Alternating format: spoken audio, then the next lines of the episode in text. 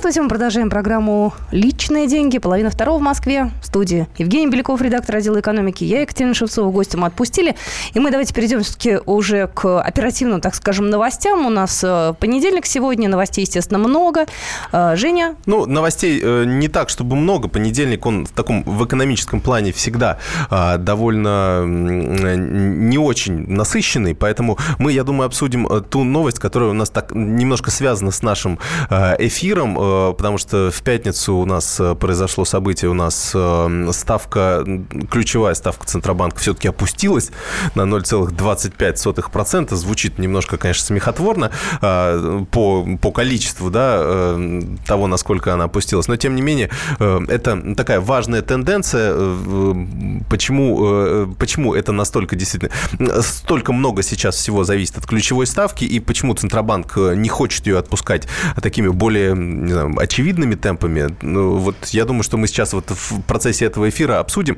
Э, ну, вот э, я бы такой вопрос адресовал нашим слушателям. Например, вот э, ключевая ставка, она влияет на депозиты и на кредиты. Вот вам что лучше?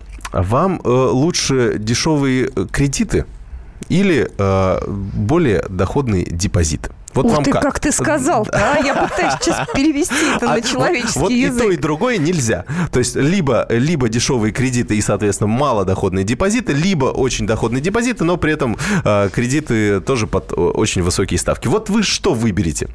Либо то, либо другое можно выбрать. И то, и другое очень вкусно. Так да, я и хочу ну, добавить. Конечно, да. Так, я пытаюсь... Переведите, пожалуйста, на русский язык.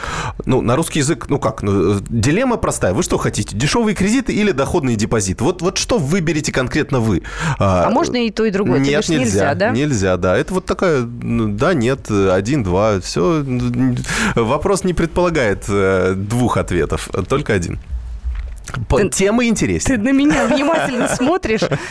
Да. 8 800 200 ровно 9702. Очень жду ваших звонков. Э, мне просто интересно, э, кого у нас больше? Сберегать? Это, это, кстати, покажет, кого у нас больше, сберегателей или заемщиков? Все просто. Слушай, ну я-то сберегатель, конечно. Ну. Было бы что сберегать. Ну и хорошо. А и сейчас вот для нас, ну, для сберегателей, да, потому что я тоже к сберегателям скорее отношусь, потому что а, я, конечно, брал э, кредиты, пользуюсь кредитной картой, но, тем не менее, э, это, ну, основная, э, ну, в, больше, в большем и целом я все-таки стараюсь брать, брать какие-то эти, ну, то есть больше инвестировать, чем, чем брать взаймы. То есть, то есть если брать взаймы, то только, ну, по каким-то очень необходимым важным поводам. Вот. А, так что, ну вот что касается э, ставки э, ключевой, как она, как она меняется, да, э, какие у нас тенденции. То есть у нас сейчас она опустилась с 10% до 9,75%.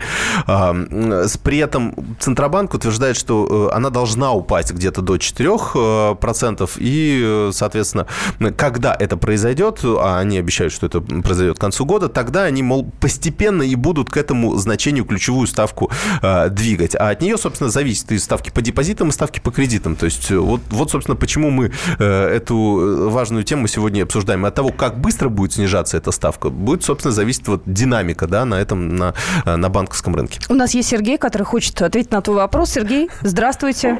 Здравствуйте. Ну, я думаю, что ваш товарищ лукавит на самом деле.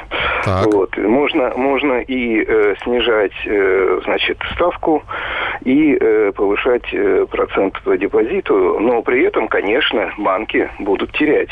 Банкам придется... Слушайте, а объясните как? Объясните как? Вот вы, вот, например, вы, вы считаете, что возможно, да, ситуация, когда 10%, например, а, доходность по депозитам и там 10% да. ну, 10 или 5%? по депозитам, конечно, это может быть, слишком, там, так. так сказать, но, скажем, разница между этими ставками, если будет 1%, который будет оставаться в банке фактически, вот, то им, конечно, придется, ну, как бы вертеться.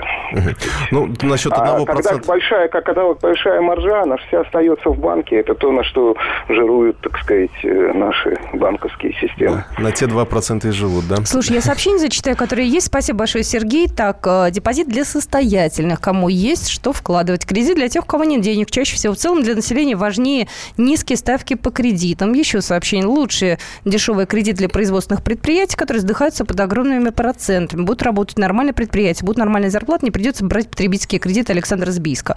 Ну, в этом есть логика, да, наверное. Мы же здесь все применяем к себе, а если мы посмотрим более глобально...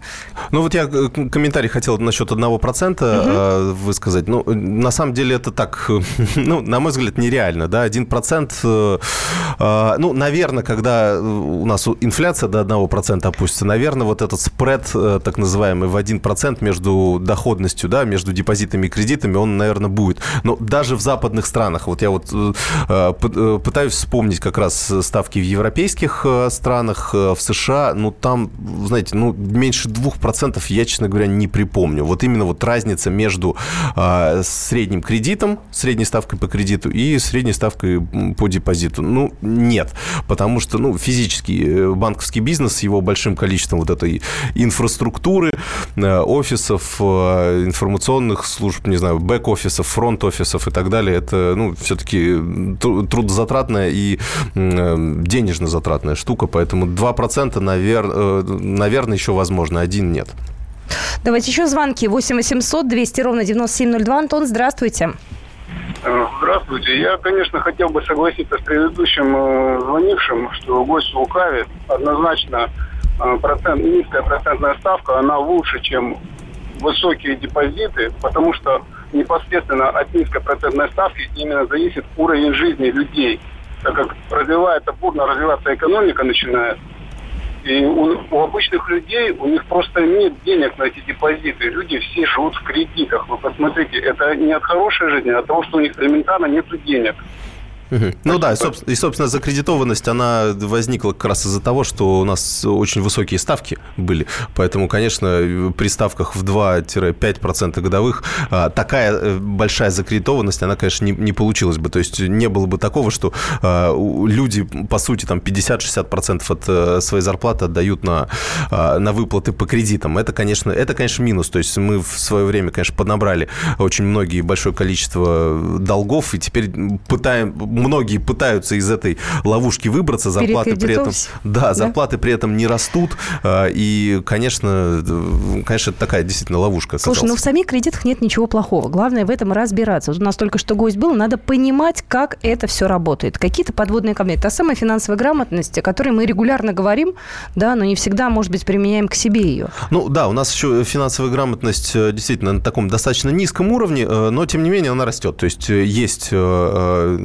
определенные показатели, которые э, доказывают, что действительно население стало лучше разбираться в кредитах. Ну и плюс ко всему улучшается законодательная база. То есть у нас э, улучшаются э, нормативные акты, которые регулируют всякие, всякую банковскую деятельность, микрофинансовые организации и так далее. Конечно, не все сразу применяется, но тем не менее постепенно, постепенно у нас, например, ну вот закон, там, закон об ипотеке, например, когда принимали, то тогда там банки, ну, многие помнят, что там первые два года э, или, или год, или два запрещали погашать досрочно, например. Сейчас такого нет. У нас э, законодательство такое, одно из самых, э, наверное, лояльных к заемщику. То есть, если мы посмотрим те же западные страны, у них, конечно, маленькие проценты по ипотеке, но при этом очень серьезные ограничения по досрочному погашению. Там не больше 5%, например, от тела долга за год можно погасить. Ну, если хочешь больше, то там дополнительно платишь штрафы. То есть это, это очень такой Э,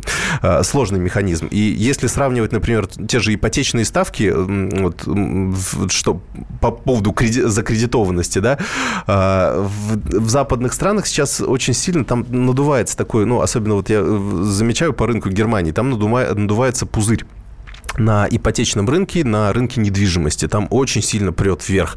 А, недвижимость, там 15-20% годовых, это причем в евро, понимаете, да? То есть какие доходы а, и а, что, за счет чего это происходит? За счет того, что там очень низкие ставки сейчас. Люди берут без первоначального взноса, покупают квартиру, ну, дальше потом сдают ее в аренду, либо ждут, когда она вырастет в цене.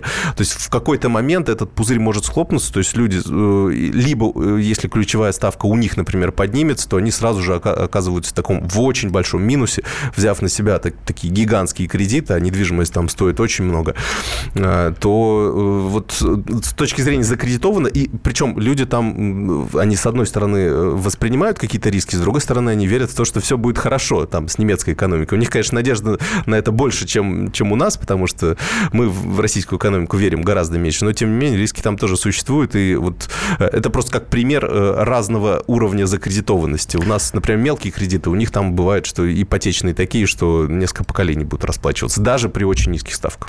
Так, у нас есть сообщения, они приходят э, к нам в WhatsApp. Так, сейчас я их э, зачитаю. Э, Наша олигархи элита зарабатывает на депозитах, поэтому ставку держит высокий средний класс, и бедные не имеют капитала Ой, слушайте, для ну, достойного конс... процента по депозиту. Все, я тебе... да. А так ну, всегда. Да, ну... Мировая закулиса, мы это любим, конечно. Конечно, людям, у кого есть деньги, им сейчас в Россию вкладывать очень хорошо сейчас. Почему много западных инвесторов к нам пришло? Потому что э, при их э, ставках э, за рубежом в один максимум процент, вот такие консервативные вложения в банковские депозиты, у нас можно получить 10. А они, риски? Они меняют. Ну, риски того, что э, опять рубль может обесцениться. Но они сейчас смотрят на нефтяной рынок, смотрят, что вроде ОПЕК держит э, цены на нефть в районе 50, а то и 60, может быть, э, будет дальше э, рост, э, то здесь рисков не так уж много а 10% будет. Давайте звонок еще примем. У нас э, осталось буквально полторы минуты. Здравствуйте, Дмитрий. А, здравствуйте. Мне хотелось бы сказать, что процентные ставки, они непосредственно влияют на нашу экономику. То есть, э, если посмотреть на весь англосаксонский лагерь, у них ставки 0,25% это максимум. А угу. у нас 9, это вот по последним там корректировкам 9, там, 30, по-моему. Э, то есть, смотрите, вот у нас в Германии квартир э, в два раза больше, чем в России, ну, по, по квадратным метрам. Uh-huh. Если у нас будет доступна ипотека по одному проценту, то, соответственно, люди захотят приобрести в два раза больше жилья. Да, и стоимость недвижимости, понимаете, да, как взлетит сразу же? Да. да. Ну, ну, соответственно, вот... люди захотят строиться. И, соответственно, это будет бум производства всего, всех стройматериалов, автотранспорта, которые должны будут вести эти материалы. Рабочая сила понадобится. Угу.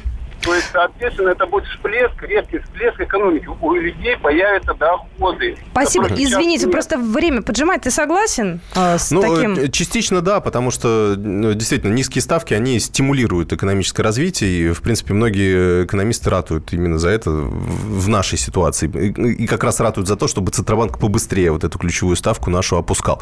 Но есть, есть нюансы. Всегда есть нюансы. Когда ипотечный рынок только начал развиваться, цены на недвижимость очень во многом из-за этого резко резко выросли. А вот нюансы мы разбираем на странице газеты «Комсомольская правда» и на сайте kp.ru. Евгений Беляков, редактор отдела экономики, был в эфире. Личные деньги. Каждую субботу с 16 до 17 часов на радиостанции «Комсомольская правда» я, Леонид Альшанский, почетный адвокат России, веду передачу «Народный адвокат» и отвечаю на ваши вопросы по проблемам административного права, ГАИ, таможенник, пограничник, гражданского права, дачной амнистии, земельных отношений, обманы страховых компаний. Обо всем этом вы услышите в наших передачах каждую субботу с 16 до 17 часов.